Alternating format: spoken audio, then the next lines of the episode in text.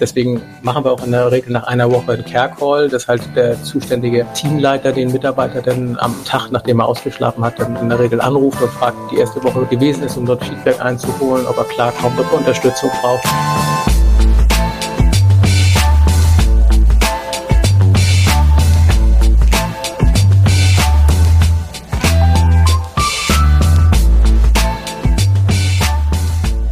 Herzlich willkommen zum Faktor A Podcast.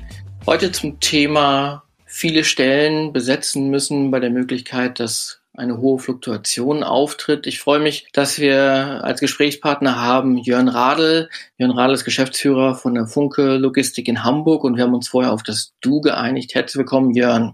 Hallo Sebastian, grüß dich. Schön, dass du da bist. Vielleicht magst du dich einmal kurz vorstellen und was du gerade so machst. Ja, ich bin 49 Jahre und bin aktuell der Geschäftsführer der Funke Logistik in Hamburg und verantworte für die Funke Mediengruppe die gesamte Logistik im Großraum Metropolregion Hamburg und das umfasst insbesondere die Printprodukte Hamburger Abendblatt und die Wochenblätter, die hier regelmäßig über einen sehr großen Zustellapparat von über 1800 Mitarbeitern ausgeliefert werden. Ja, das ist so meine, meine Hauptaufgabe. Ich war vorher schon bei diversen anderen größeren Verlagen, unter anderem der Bauer Media Group in Hamburg auch und auch der Matzak Mediengruppe in Hannover und jetzt mache ich das seit drei Jahren hier für die Funke Mediengruppe am Standort Hamburg. Ich habe aus unserem Vorgespräch verstanden, dass es bei der Funke Logistik sowohl kaufmännische Stellen zu besetzen gibt und sehr viele gewerbliche Stellen. Über diesen letzten Part wollen wir heute sprechen. Es geht darum, dass 50 bis 60 Stellen im Monat quasi neu besetzt werden müssen. Und da interessiert mich und die Zuhörer, was ist das für eine Situation und wie geht man damit um? Wie meistert man das? Ja, wir haben halt in dem Bereich der letzten Meile, wie wir immer so schön sagen, in der Logistik, in der Zustellung halt einen permanent großen Personalbedarf, weil wir, wie du richtig gesagt hast, erstmal eine normale, natürliche Fluktuation haben. Aber ich sprach ja eben davon, dass wir über 1800 Mitarbeiter haben und wir rechnen immer damit, dass wir alle drei Jahre den gesamten Personalbestand einmal durchgewechselt haben. Das heißt, wir brauchen um die 600 Mitarbeiter jedes Jahr neu und das heißt im Durchschnitt 50 pro Monat. Und das ist halt eine enorm große Menge, die wir uns halt durch unsere äh, Recruiting-Abteilung, die wir dafür extra haben, Sowohl in Hamburg als auch konzernweit werden wir dort out Essen unterstützt und dort halt medienübergreifend über alle möglichen Kanäle, also online und offline, sehr, sehr viel Werbung betreiben, um halt letztendlich für diese Tätigkeit neue Mitarbeiter zu akquirieren. Das ist eine Riesenaufgabe, so große Mengen. Also wir haben so um die 300 bis 400 Bewerbungen pro Monat, die da abgearbeitet, quantifiziert oder klassifiziert werden müssen, insbesondere, um da entsprechend dann die auszuwählen, die dann besonders für diesen Job geeignet sind. Du hast ja das eben so schön gesagt, es geht um, um die letzte Meile, um die Zustellung von Abendblatt zum Beispiel.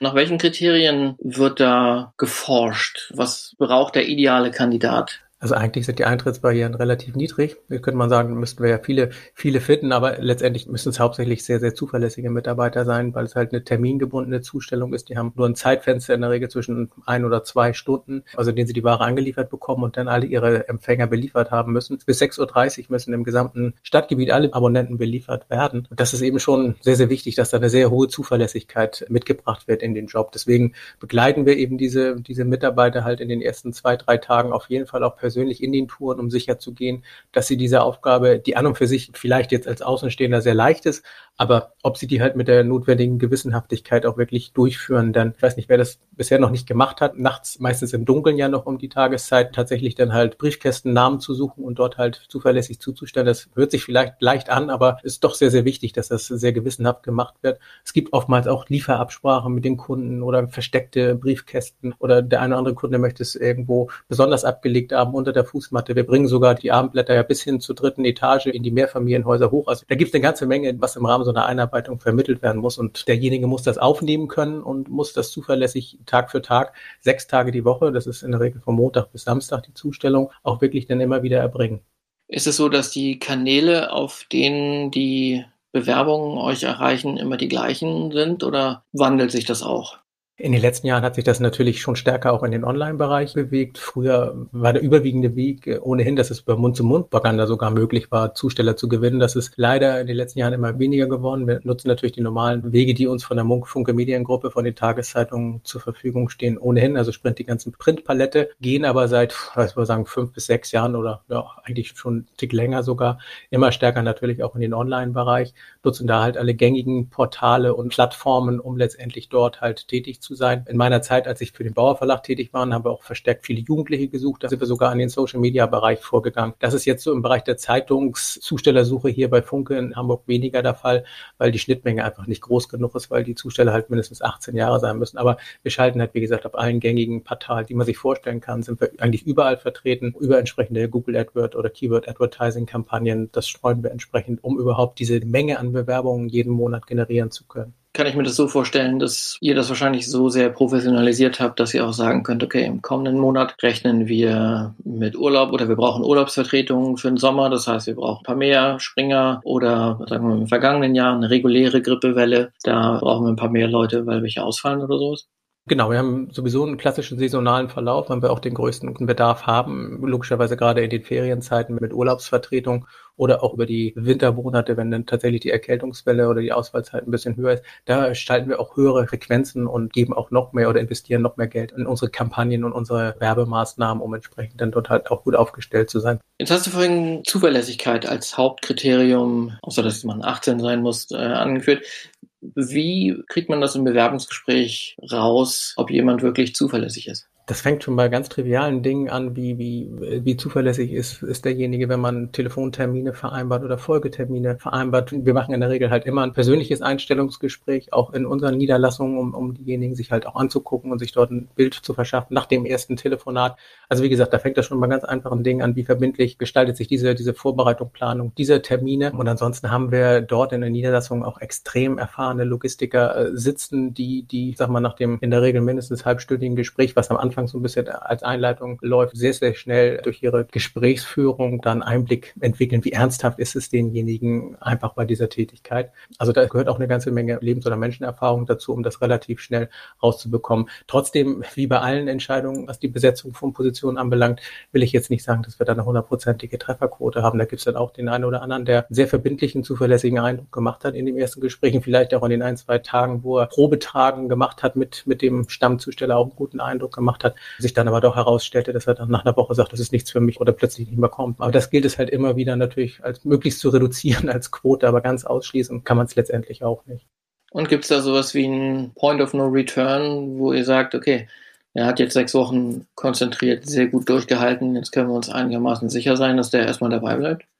Also erfahrungsgemäß ist wirklich die erste Woche immer ganz entscheidend, sagen wir mal so, wenn er alle Tage mal durchgemacht hat, nachdem, also wirklich eine, Tag, eine Woche mal alleine getragen hat, weil jeder Tag ist auch wieder ein bisschen unterschiedlich. Wir haben teilweise auch Schwankungen in den, in den Mengen, die dazugestellt werden müssen. Am Samstag werden beispielsweise noch wieder andere Abonnenten beliefert als in der Woche. Also wenn man diese Woche schon mal überstanden hat, deswegen machen wir auch in der Regel nach einer Woche einen Care Call, dass halt der zuständige Teamleiter den Mitarbeiter dann am Tag, nachdem er ausgeschlafen hat, dann in der Regel anruft und fragt, wie die erste Woche gewesen ist, um dort Feedback einzuholen wollen, ob er klarkommt, ob er Unterstützung braucht. Eine ganz wichtige Hürde. Wenn, wenn er die dann genommen hat und so zwei, drei Wochen in der Regel ähm, dann ausgetragen hat, dann sinkt schon das Risiko, dass er nochmal hinschmeißt, weil er automatisch dann auch nach den ersten ein, zwei Wochen schneller wird, sich besser auskennt in der Tour, kann man sich vorstellen. Wenn man dann schon diese Tour ein paar Mal abgelaufen ist, dann wird man auch produktiver und dadurch macht es auch mehr Spaß nachher dann. Ein ganz kleiner Punkt ist nachher dann nochmal, wenn die erste Monatsabrechnung kommt und tatsächlich dann auch die Vergütung ausgezahlt wird. Da wird natürlich im Vorfeld auch klar drüber gesprochen. Er weiß ganz genau, was er pro Stunde verdient, aber das ist auch immer so ein kleiner Punkt, wo die Leute dann sagen, ich bewerte so ein bisschen das, was ich geleistet habe, zu dem, was ich bekomme. Passt das? Mache ich weiter, ja oder nein? Das sind so die entscheidenden Zeiträume.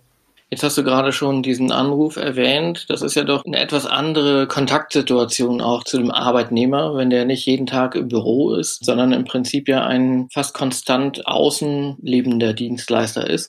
Bis auf diesen einen Anruf. Wie könnt ihr dort empathisch kommunizieren und eine gewisse Wärme und Nähe erzeugen? Klar, also wir können natürlich nie so führen, wie man führen würde, wenn man die Mitarbeiter im eigenen Büro täglich im Angesicht zu Angesicht hätte. Trotzdem unterscheidet gerade die guten Teamleiter von den weniger guten Teamleiter, dass sie halt ein gutes Verhältnis auch über die Distanz mit ihren Mitarbeitern aufbauen.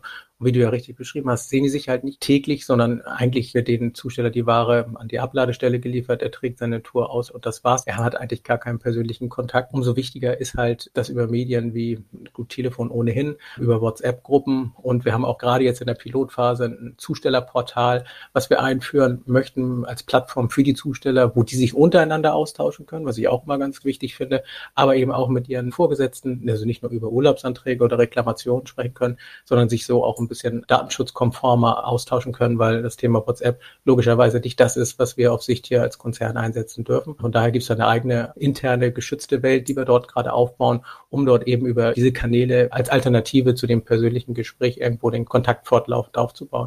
Super spannend. Ist ja auch insgesamt eine Branche, die doch, sagen wir mal, relativ nah dran ist am Puls der Zeit durch Gesetzesveränderungen oder andere Entwicklungen. Jetzt würde ich mal als erste da die äh, Gesetzesänderung zum Mindestlohn 2015 einführen. Das hast du ja auch mitbekommen, wie ihr da umstellen musstet. Vielleicht kannst du da ein bisschen auf eingehen, wie die Logistikbranche im Allgemeinen damit umgehen konnte. Ja, die Zeitungsbranche war da noch einige Zeit, zwei Jahre hatte sogar noch eine Ausnahmeregelung und das hätte theoretisch die Möglichkeit gehabt, sogar noch einen niedrigeren Lohn als den gesetzlichen Mindestlohn zu zahlen. Das haben auch einige Verlage gemacht. Wir hier in Hamburg hätten überhaupt nicht die Möglichkeit gehabt, tatsächlich Mitarbeiter zu suchen und für diese geringeren Löhne überhaupt einzustellen. Von daher, die Mindestlohngesetzgebung ist für uns ein Thema gewesen, aber nicht von daher, dass wir mehr zahlen mussten, weil wir ohnehin hier in Hamburg aufgrund des Arbeitsmarktsituation und der Konkurrenzsituation auf dem Arbeitsmarkt ohnehin immer schon deutlich über Mindestlohn gezahlt haben und es gibt gibt eben auch noch einen Nachtzuschlag für die Tätigkeiten bis 6 Uhr. Also insofern liegen da die Stundenlöhne mit Nachtzuschlag teilweise über 13, 14, 15 bis hin zu 17 Euro. Das ist schon weit über Mindestlohn. Aber es geht ganz einfach darum, dass die Konkurrenzsituation um die Arbeitskräfte in, in diesem Segment ist dadurch halt noch stärker geworden und wir haben im Grunde noch mehr konkurrierende Unternehmen bekommen, die sich um die Mitarbeiter bewerben oder werben, um den Arbeitsmarktbereich, um den wir halt letztendlich auch kämpfen. Und dadurch ist, ist praktisch der Arbeitsmarkt noch enger und noch dichter geworden für uns und ist noch schwieriger geworden, diesen diesen hohen Personalbedarf, den ich hier anfänglich beschrieben habe, regelmäßig und kontinuierlich zu decken. Also von daher nicht unbedingt nur ein Kostenfaktor, sondern einfach ein Bindungsfaktor. Also die Mitarbeiterbindung hat einfach abgenommen. Viele Mitarbeiter, die einfach dann in der schlechten Jahreszeit sagen, oh, für das gleiche Geld kann ich dann eben auch irgendwo beim Einzelhändler vielleicht auch mal Inventur machen für vergleichbare Stundenlöhne, bin aber dann dort im Warmen und Trockenen und vor allen Dingen nicht nachts unterwegs und auch nicht sechs Tage die Woche, sondern vielleicht zwei, drei Tage die Woche dadurch ist einfach die Attraktivität letztendlich dieser anderen Branchen höher geworden und das erschwert uns letztendlich die Bindung von guten Mitarbeitern. Das ist, wie gesagt, nicht unbedingt immer eine Frage nur des reinen Stundenlohns, sondern einfach der gesamten Arbeitsbedingungen, die da eine Rolle spielen. Und dadurch hat der Mindestlohn, hinter den wir komplett als Funke sowieso auch komplett stehen, aber den haben wir ohnehin hier immer schon gezahlt.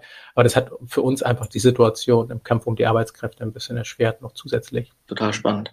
Ja, Jörn, vielen Dank für den Einblick in deine Welt. Wenn du das nochmal so zusammenfassen würdest, was ist auf der Suche nach Arbeitnehmern in deinem Bereich? Was sind da die drei Kernpunkte, wenn du dir das aussuchen könntest, wo du immer darauf Wert legen würdest und was idealerweise immer eintritt? Bezüglich der Arbeitnehmer an sich, die wir jetzt selber suchen, meinst du, oder wie? Ja, Personen und auch in dem Gefüge vielleicht mit dem Team zusammen. Oder kann man es einfach so sagen? Zuverlässigkeit ist das Wichtigste und dann Gesundheit möglichst. Natürlich ist auch Teamgeist für uns wichtig, ähm, dass die Leute auch eine Bereitschaft mitbringen, sich untereinander zu unterstützen ne? oder auch Vertretungen zu übernehmen. Das ist ja auch mal ganz wichtig. Das ist, denke ich mal, in allen Branchen natürlich auch der Fall, aber bei uns eben auch nicht zu unterschätzen, obwohl die sich teilweise gar nicht persönlich kennen, aber die Boten eines Stadtteils, die halten dann doch untereinander zusammen und wenn da einer, einer ausfällt, dann ist es klasse, wenn die untereinander, deswegen halt auch diese Plattform, die ich angesprochen habe, sich gegenseitig dann halt vertreten, weil dadurch brauchen wir halt nicht kurzfristig neue Leute einstellen, sondern sondern ähm, können auch das Team untereinander sich halt vertreten lassen. Also wie gesagt, auch eine gewisse Teamfähigkeit ist selbst für unseren Job, wo man ja eigentlich sagt, sind eigentlich Einzelgänger, die, die nachts dort tätig sind, auch nicht zu unterschätzen, neben der Verbindlichkeit und Zuverlässigkeit. Ist es eigentlich so, dass man selber so Dienste tauschen kann mit Kollegen oder macht das immer der Koordinator sozusagen? Da wollen wir hin, wobei uns ist immer schon ganz wichtig, dass wir letztendlich wissen, wer dann nachher in der Nacht welchen Bezirk trägt, ne? Weil es auch das Thema ist, wenn es Schwierigkeiten gibt oder Reklamationen und Beschwerden, dass man so ein bisschen sagen kann, okay, wer war es denn letztendlich auch? Also das darf dann nicht komplett an uns vorbeigehen, aber je mehr Dynamik sich da unter den Zuständen selbst entwickelt, dass sie dieses Interesse selbst an den Tag legen, dass sie dafür sorgen, dass sie jemand vertritt, das ist immer nur umso besser. Das ist ein besseres Zeichen, als wenn es von oben dann entschieden wird. Toll. Vielen Dank fürs Gespräch. Wir hoffen, dass alle gesund bleiben und dass das Geschäft weiterhin gut läuft. Vielen Dank, Jörn Radel nach Hamburg.